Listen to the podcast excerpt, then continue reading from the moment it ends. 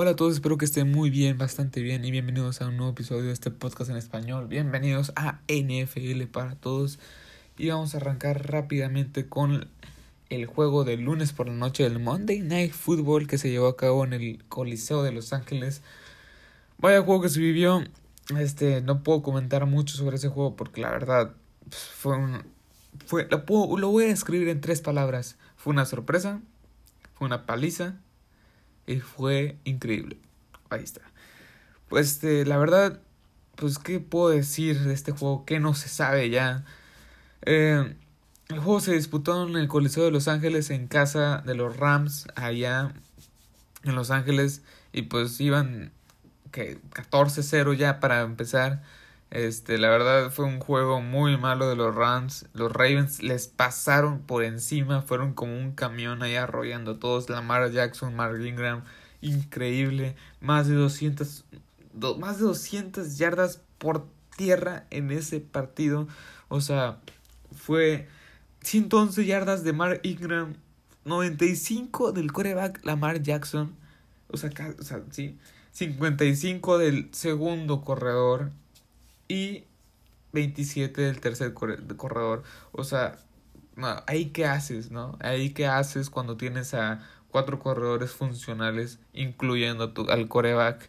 O sea, esta ofensiva, la verdad, no sé quién la va a parar. No la pudo parar los Patriotas, no la pudo parar este Wade, Wade Phillips, que es el coordinador de los Rams, que es un veteranazo ya, sabe controlar cualquier esquema ofensivo.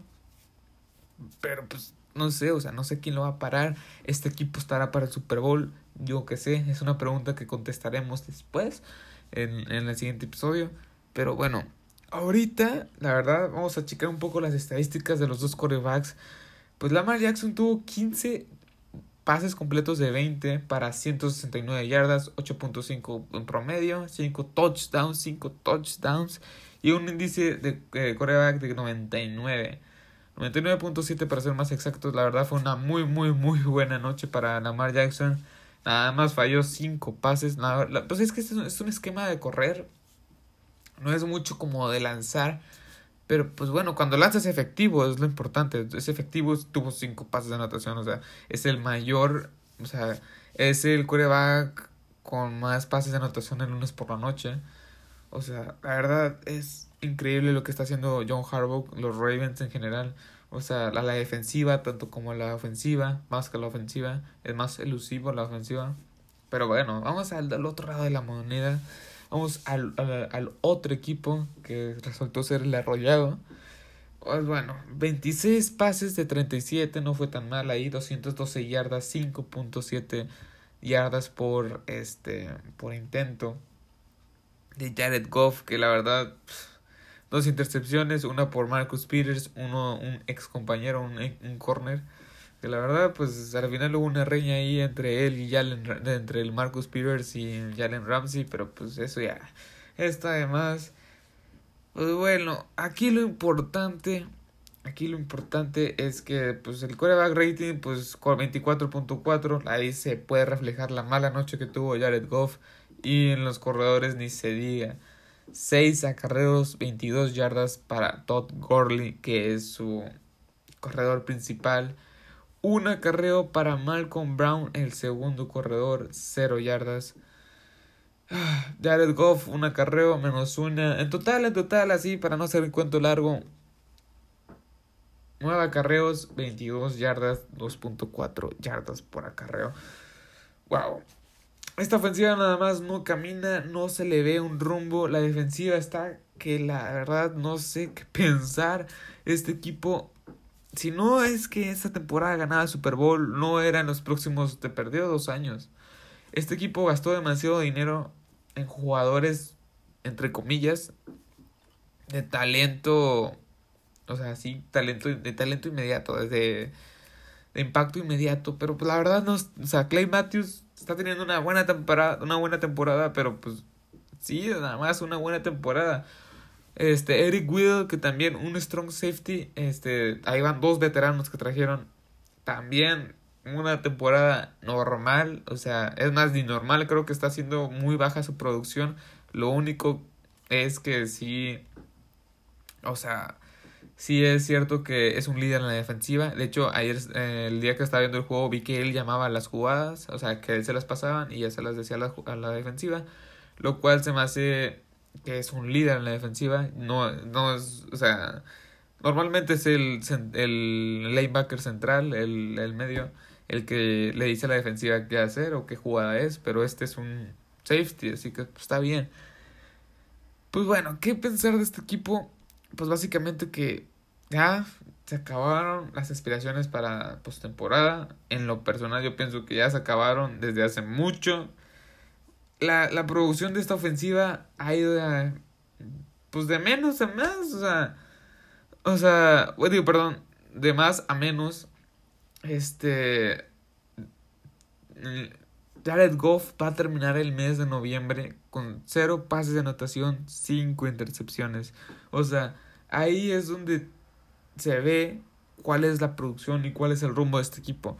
A Jared Goff es un, es un quarterback que la verdad no sabían si iba a ser bueno en la NFL cuando lo draftearon en 2016. Fue el primer pick global. Pero pues bueno. Este, el primer año le fue mal. O sea, cuál mal, le fue pésimo, la verdad, le fue muy, muy, muy mal.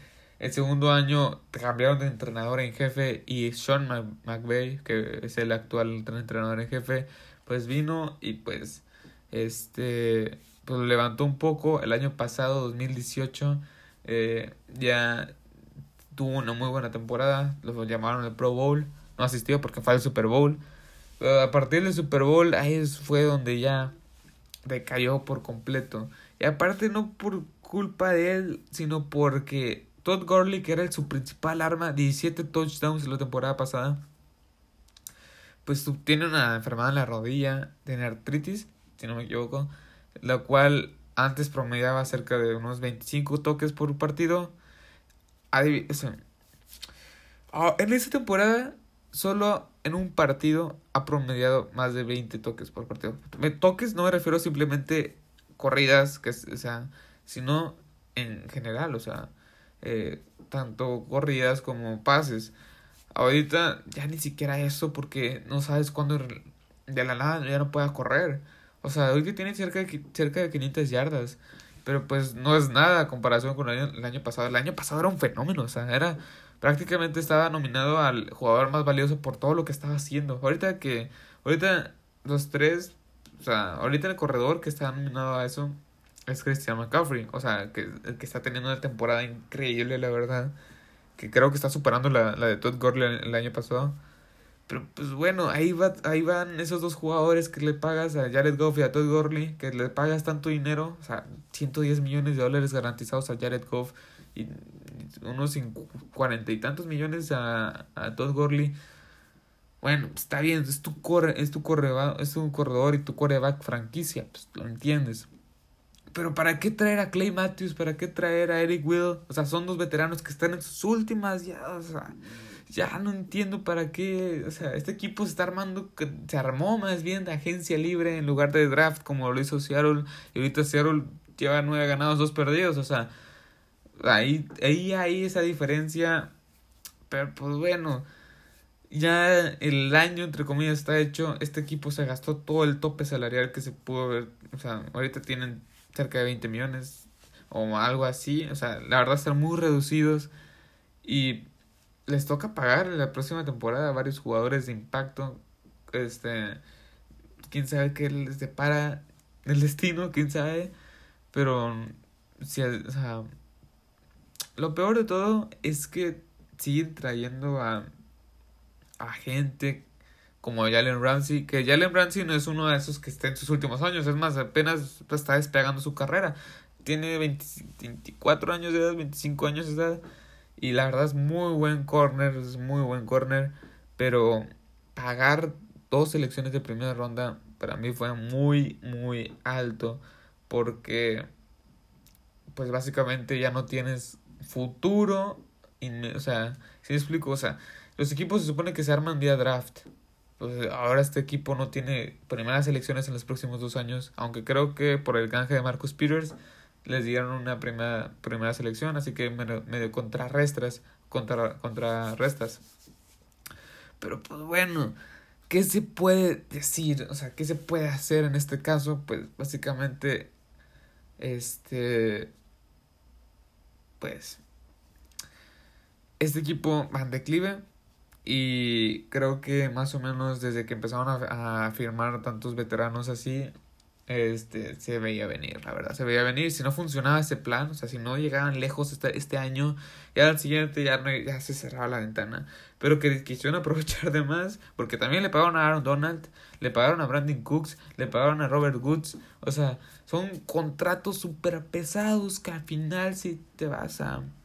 Pues ya, sí, o sea, básicamente ese equipo, ahorita, ahorita quien no creo que a postemporada, o sea, es casi seguro que no llega en los dos comodines, los dos comodines de esa de esa de esa conferencia está Seattle, están los Vikings con récords de 8 ganados uno los Vikings 8 ganados 3 perdidos y Seattle con 9 ganados 2 perdidos. O sea, hay más o menos te fijas cuántos, cuántos tienes que perder, cuántos tienes que ganar. O sea, pues, quién sabe cómo les vaya a salir la suma. Y, y los Rams, pues es un equipo que tiene talento, pero ahorita está muy lejos de ser lo que fue la temporada pasada. Pero bueno, aquí terminamos este segmento y sigamos con el siguiente. Bueno, ya estamos aquí en la segunda parte del episodio de hoy y vamos a hablar un poco, un poco más sobre los equipos que, pues, que jugaron en el Monday Night Football, que fueron los Ravens y los Rams. Vamos a hablar, vamos, voy a hacer una pregunta del lado de los Ravens y otra pregunta del lado de los Rams. Y ustedes que están escuchando esto pueden contestar desde su casa, pero bueno. Ok, ahí va la primera. Este, ¿será Lamar Jackson el jugador más valioso, el MVP al final de la temporada? ¿Será? O sea, como va el rumbo, voy a dar mi opinión, como va el rumbo ahorita, de esta temporada, yo creo que sí. Sinceramente, creo que sí. El único que están. Los únicos tres candidatos sólidos que estoy viendo en esa. En, ese, en esa pelea por el más valioso son Christian McCaffrey, Russell Wilson y Lamar Jackson, obviamente. El videojuego humano, como todos lo están llamando. Porque la verdad es como que. O sea. No hay mucho. No hay de dónde escarbar más allá, en mi opinión. Porque Christian McCaffrey está teniendo una super temporada. O sea, tanto por aire como por tierra. Es un corredor fabuloso de los Panthers. La verdad. Este. Russell Wilson, ¿qué puedo decir? 20 pases de anotación, apenas dos intercepciones. O sea, él, él y Pete Carroll, él es el que son los que están levantando el equipo de Seattle. Si no estuviera si no estuviera Russell Wilson, no sé de qué sería Seattle, la verdad. O sea, la verdad Seattle es muy, muy buen equipo con Russell Wilson. Sin Russell Wilson creo que no, no es tan buen equipo. Creo que la, mitad de ese equipo es Russell Wilson. Pero bueno. Lamar Jackson, pues, ¿qué puedo decir? El videojuego humano, los, las, las skills que tiene, los movimientos, los giros, los, los grandes pases que hace. O sea, lo está medio estudiando, está viendo los highlights más más detalladamente. Y la manera que lanza tan fácil es muy, muy, muy, muy fácil. Como si tuviera un brazo muy... Como que tuviera, como si tuviera mucha técnica en el brazo, como si nada más lanzara así nada más. Pero pues, bueno, eso, eso no es cosa de la noche a la mañana, es, es, eso se practica. Y este, estaba viendo una entrevista donde le hacen a él, le preguntan que cómo se sintió o cuál es el, por qué fue el mejoramiento tan acá, tan, o sea, por qué fue tanto el, pro, el progreso que, que tuvo de la temporada pasada, porque la temporada pasada no fue un quarterback tan estable, un quarterback de bolsillo tan bueno, tuvo apenas 57% de sus pases completos, y esta temporada está teniendo cerca del 68%, pero bueno, y él dijo que le pegó muy duro esa, esa derrota en la ronda de comodines contra los Chargers, porque la verdad se vio muy mal. La, este se vio, o sea, sí se vio muy mal, se vio que no estaba preparado, que nada más corría y corría. Y también el trabajo que hace John Harbaugh al adaptar un sistema ofensivo a él. Y claro, él también se puso a entrenar su técnica de lanzar. Y, o sea, esa combinación entre coach y coreback juntas, o sea, cuando tienes esa combinación y esa cuando tienes esa combinación y esa comunicación, la verdad puedes conseguir lo que están consiguiendo estos estos fenómenos o este fenómeno que es en el buen sentido en el buen sentido Lamar Jackson. Pero pues bueno, contestando la pregunta, yo creo que ahorita mismo, como es la NFL, porque la NFL es un negocio, o sea, fuera de broma es un negocio, o sea, fuera así, o sea, lo, lo que está vendiendo ahorita no es Russell Wilson, tan, o sea, es ahorita el juguete, ahorita el juguete preferido de la NFL, el favorito, el niño consentido es nada más y nada menos que Lamar Jackson. Ahorita ya nadie está hablando de Patrick Mahomes. El año pasado todos Pat Mahomes acá estaban todos o sea, estaban alucinados con su potente bazooka que tiene ahí de, de brazo. O sea, no, ahorita ahorita el juguete el preferido niño consentido que tiene la NFL es la, se llama Lamar Jackson. Y vaya, y vaya. Porque pues, también esto es un negocio, o sea, todo, toda la gente está ahí, este, que jersey, que jersey, que highlights ven más, que quien sigue más en Twitter, en Instagram o algo así. Yo creo que al final de la temporada, si Lamar Jackson sigue su rumbo, que yo creo que sí, si siguen, sí, este, también, porque está teniendo una muy buena temporada, o sea, tiene ya, si no me equivoco, 10, bueno, 23 pases de anotación con 5 de la noche anterior, este, son 23 y 5 intercepciones. O sea, no está nada, nada, que nada mal para un corredor, un coreback corredor, como él dice. Pero bueno, o sea, actualizando un poco las estadísticas, él ya tiene 800 yardas por tierra. Más, sí. Y casi 3000, no, 2000, 2000 yardas por, por aire. O sea, o sea puede, puede terminar incluso la temporada con más de 1000 yardas terrestres y más de 3000 vía aérea. Lo cual, pues, es, pues, es de locos. O sea, es de locos que un coreback pueda conseguir eso. Contestando la pregunta, yo creo que sí. Lamar Jackson va a ser el MVP de esta temporada. Porque la verdad lo que está haciendo está revolucionando la posición. En su época lo hizo Michael Vick, en su época lo hizo Colin Kaepernick, este Robert Griffin III, Cam Newton, pero ninguno ahorita está. O sea, ninguno ahorita está. Cam Newton está fuera toda la temporada. Colin Kaepernick ni siquiera ha jugado desde el 2016. Michael Vick, pues Michael Vick no tuvo una gran temporada, que digo una gran carrera. Y ahorita el que estamos todos, que los reflectores están es este muchacho de 22 años, 23 años, este Lamar Jackson. Pero bueno, vamos a la siguiente pregunta que es, ¿serán los Rams la decepción del año?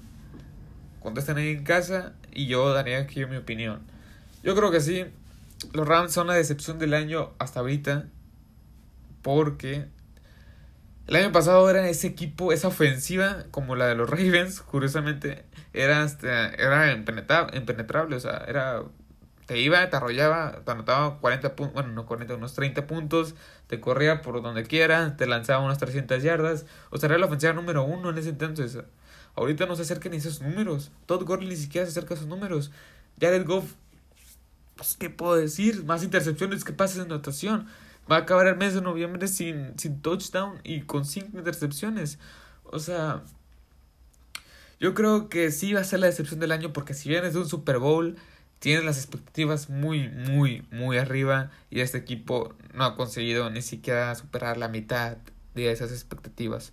Y la verdad es que este equipo, pues, la verdad me...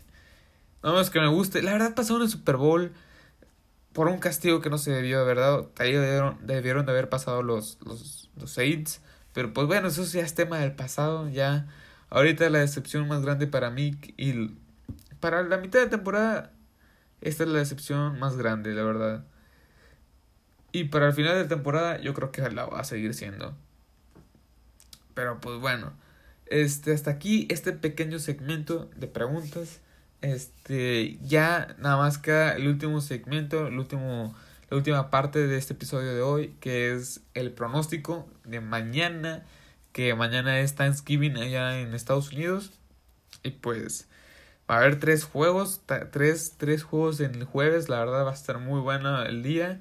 Así que, este, vamos a la siguiente parte. Pues bueno, estamos en la última parte del episodio de hoy y pues bueno, vamos a dar los pronósticos y con el primer partido que vamos a arrancar son los Chicago Bears contra los Detroit Lions, que creo que Detroit es un equipo que casi siempre juega en Thanksgiving, corréjenme si es que me equivoco. Pero pues bueno, este juego se va a disputar a las 11.30 am. Creo que tiempo aquí en México. Este va a ser local Detroit, así que la localidad siempre manda de vez en cuando, creo.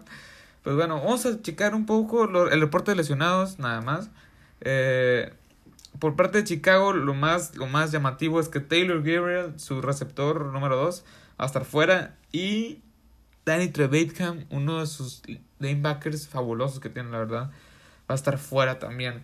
Y de parte de los Detroit Lions, nada más la ala cerrada TJ Hawkinson, Hawkinson, perdón, eh, Trey Flowers, Rashan Melvin y Jeff Driscoll. Todos ellos están cuestionables. No se sabe si van a jugar. Yo creo que mañana por la mañana van a decir si sí o si no. Pero básicamente son cuatro estrellas que tienen ahí. Bueno, Rashan Melvin más o menos, pero es un corner bueno hasta ahí nomás. Trey Flowers, su casa, su casa mariscales. O sea, también no lo puedes dejar fuera así. Pero pues las lesiones es lo que hace, ¿no? Este, pues vamos, o sea, vamos a ver el pronóstico. La verdad, una, una, hablando de excepciones en el bloque anterior, una de las excepciones más grandes creo que surgió durante la temporada fueron los Lions. Tres ganados, siete perdidos, un empatado. Obviamente ya no están en postemporada. Y los Chicago Bears, otra de las excepciones más grandes. O sea, son los. Bueno, los Chicago Bears, pues. Más o menos porque este, llegaron a postemporada, tenían un récord de 12 ganados, 4 perdidos. Y los Detroit Lions, 6 ganados, este, 10 perdidos. Así que no, no, no les veía tanto a los Detroit Lions. A los Bears sí les veía mucho potencial. Pero aguas, que la siguiente semana se enfrentan a los Colts en Thursday Night Football ahí en, en Chicago. Pero bueno, el pronóstico de este, de este juego va a ser... Yo creo que ganan los Lions Sí, ganan los Lions, yo creo que sí, con, todos, con todos sus posibles bajas. Pero creo que tiene más bajas el equipo de Chicago. Más que nada que tienen un quarterback inservible en, en, en Mitchell Trubisky. Este, al parecer, creo que va a jugar este Matthew Stafford. Stanford. Si juega él, sí le veo muchas posibilidades de ganar este, este equipo. y la verdad, la defensiva de, de los Chicago Bears no es que esté súper buena, no es la gran defensiva del año pasado, no es el gran equipo que era el año pasado, es, pero bueno, eh, yo creo que van a ganar 23, 23 a, a 16, yo algo, un, un, una diferencia de unos, de un touchdown con conversión, unos 8 puntos, unos 7 puntos, algo así, va a estar cerrado el juego, en lo personal, yo sí lo veo muy cerrado. Pero pues bueno, o sea, Chicago viene de ganar dos partidos de los últimos cinco.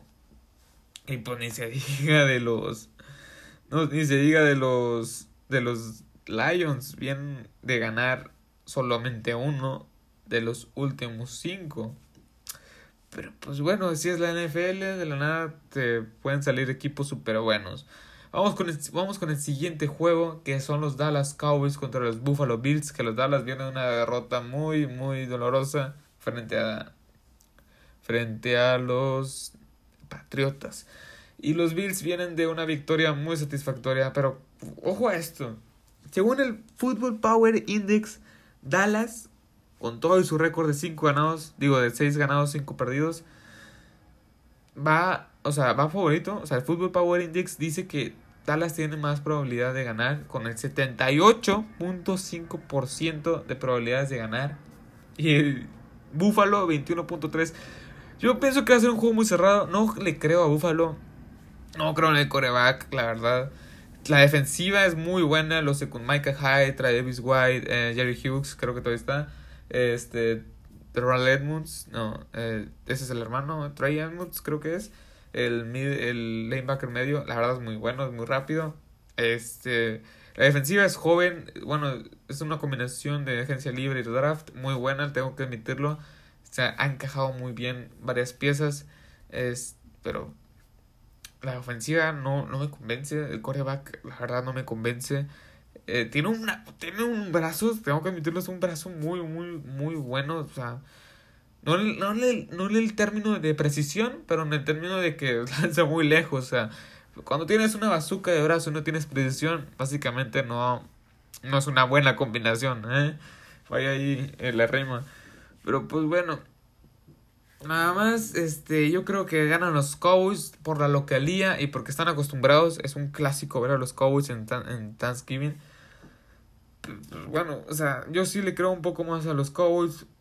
Aunque tienen varios cuestionables, en ellos está Lal Collins, Zach Martin, está Connor Williams, ahí van tres linieros ofensivos titulares. Leighton Van Der también cuestionable y Adwan Goods. Tres lineos ofensivos y dos defensivos, tanto un lanebacker como un liniero defensivo. Y vamos del otro lado, que es del lado de del lado de los Bills. Pues todos cuestionables, básicamente todos están sanos. Todos cuestionables que es Mitch Morse, que es su centro, y Robert, Robert Foster, que es el es un receptor. El que está fuera es el otro liniero Ty Ziki, si se pronuncia así, que está, eh, ese es un línea ofensivo que está fuera ya de manera definitiva. Pero pues bueno, Dallas tiene una muy buena ofensiva, tanto, bueno, más aérea que terrestre. Este, que no ha podido no ha podido tener un partido de 100 yardas en los últimos tres partidos. Estuvo cerca de lo de conseguirlo el el pasado el pasado domingo, no pudo. Pues bueno, yo creo que este partido sí va a estar un poco cerrado. Yo lo pongo que yo lo pongo que va a ser un duelo así muy muy muy así muy cerrado. Este la predicción que yo le pongo a este duelo va a ser de unos 28 puntos a 21, igual un touchdown. La defensiva de Dallas se tiene que aplicar para poder ganar y la defensiva del, o sea, va a ser más de un duelo de defensivas porque la defensiva de Dallas no ha estado no ha sido muy contundente, no ha sido muy... O sea, no ha estado ahí a veces. De la nada se los llevan 100 yardas y anotan y se llevan todo el tiempo. Así que tiene que ser un duelo así de defensivas porque la defensiva es una defensiva muy sólida, muy sólida la que tiene Buffalo contra una, ofensiva muy sólida que tiene también la de los Vaqueros. Así que ahí yo creo que va a ser un duelo muy atractivo, es un duelo muy atractivo. Así que pasemos al siguiente duelo que es el de Thursday Night Football, el jueves por la noche, que es un duelo también muy llamativo, que es entre los Falcons y los Saints. Los Falcons vienen de ganarle a los Saints hace dos semanas, perdieron esta vez, este, contra, perdieron, ¿contra quién perdieron? Perdieron contra, este, Tampa Bay, se me fue el nombre, Tampa Bay. Perdieron contra, perdieron contra Tampa Bay. James Winston tuvo un buen partido, pero ahorita no vamos a hablar sobre ese partido. Vamos a hablar sobre Saints contra Falcons. Que los Saints vienen de 9-2, no han ganado sus perdidos. La localidad lo tienen los Falcons, también eso es importante. Pero pues bueno, vamos a checar el reporte de lesionados rápidamente ya para acabar esto. Este, vamos del lado de los Falcons. Julio Jones, Austin Cooper. Bueno, Julio Jones está cuestionable. Austin Cooper está fuera, su ala cerrada, que es muy bueno, la verdad. Este Caris McKinley, el, a la defensiva, el defensive end, como le dicen aquí, bueno, en Estados Unidos, está cuestionable y ya hasta ahí la el reporte más, o sea, más, más vistoso con jugadores más elusivos. Bueno, vamos al otro lado, este, pues Marshawn, Marshawn es el cornerback de, de los Saints, el principal, está cuestionable. Andrew Speed que es un muy es un buen línea ofensivo, está fuera de manera definitiva y el centro Will Clapp está cuestionable. Zach el fullback, también está cuestionable y de Onte Harris, el, el wide receiver, el, el receptor, está cuestionable. Para mí, este va a ser un duelo de muchos puntos. Es una, son dos ofensivas, son dos potentes ofensivas. Para mí, lo personal, Calvin Ridley, si está Julio Jones, va a ser muy bueno. Devonta Freeman, Ito Smith y Matt Ryan y compañía. O sea, van a, este, contra Drew Brees, Alvin Kamara, Latavius Murray, Michael Thomas, Michael Thomas.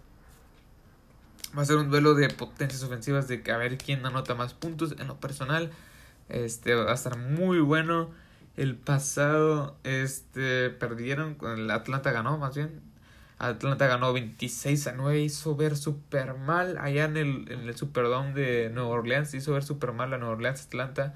Hizo que Atlanta no es un equipo que ahorita está compitiendo mucho, pero vaya que tiene talento, creo que le falta un poco ahí de, no sé, unos jugadores extras ya tendrían. Pero pues bueno, este, ¿qué más se puede decir? Este va a ser un juego muy atractivo. Yo creo que se lo va a llevar los Saints. Una vez está bien, dos no creo que se lo permita Sean Payton y compañía. Así que este hasta aquí el episodio de hoy, hoy miércoles. Eh, espero que les haya sido sagrado. Eh, muy probablemente esté subiendo otro podcast esta semana el día sábado para ver los resultados de estos tres y para ver unas previa, la previa del domingo. Lo más probable, porque esta semana sí está medio cargada, pero bueno. Espero que les haya sido sagrado este podcast, este episodio. Y pues nos vemos en el... Bueno, no nos vemos. Nos escuchamos, nos sintonizamos en el siguiente episodio. Adiós.